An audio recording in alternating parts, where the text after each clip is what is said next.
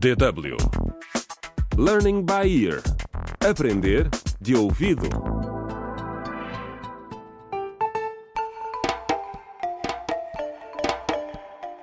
Contra o crime.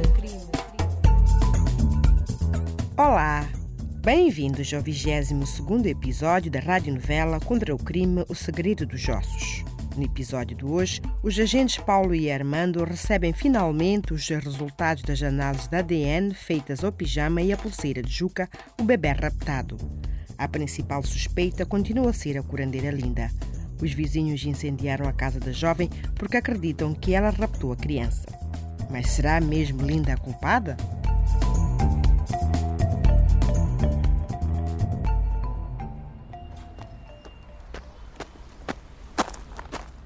Olá, bom dia, irmão. Epá, sempre pontual e pronto para trabalhar, hein? Oh, bom dia, Sargento Paulo. Olha, não consegui dormir. Passei a noite toda a pensar nos resultados. Já sabe alguma coisa? Ah, também acabei de chegar. Mas olha, ligaram-me há pouco tempo a dizer que a mãe de Juca, a Bruna, esteve cá ontem na esquadra para saber informações sobre o filho desaparecido. Então vamos buscar os resultados do ADN. Depois podemos informar a mãe da criança. Ok, vamos lá entrar então, irmão.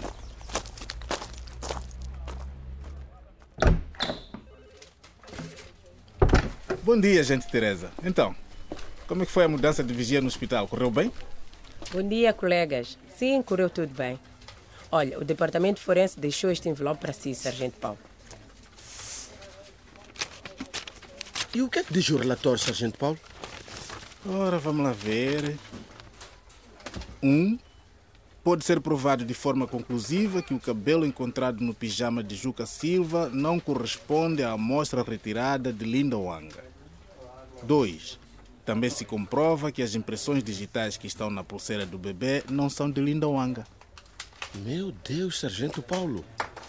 Neste caso, se não é o ADN da Linda no pijama e na pulseira do Juca, então de quem é? Oh, sei lá, boa pergunta, Armando. Isso é o que ainda temos de descobrir.